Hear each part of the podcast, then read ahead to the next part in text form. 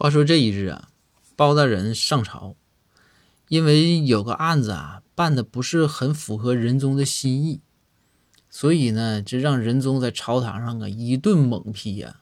咱真想，以前仁宗那跟包大人那都是勾肩搭背好兄弟那种感觉这突然当着满朝文武把包大人一顿批，包大人这个小心脏也不是很能受得了。于是啊，这等回到开封府。包大人自己一个人啊，坐在这书房里啊，就闷闷不乐。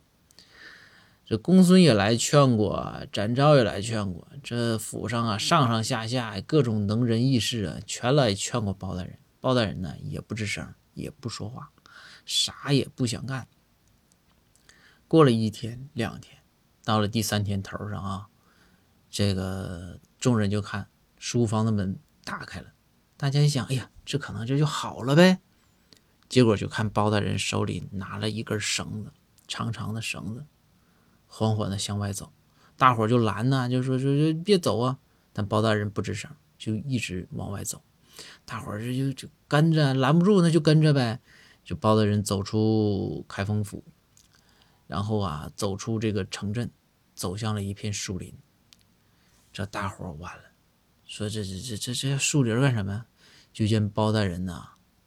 找了一棵歪脖树，这大伙赶紧这就往上去要去拦，这包大人，咵一个停止的手势，众人就不敢动了。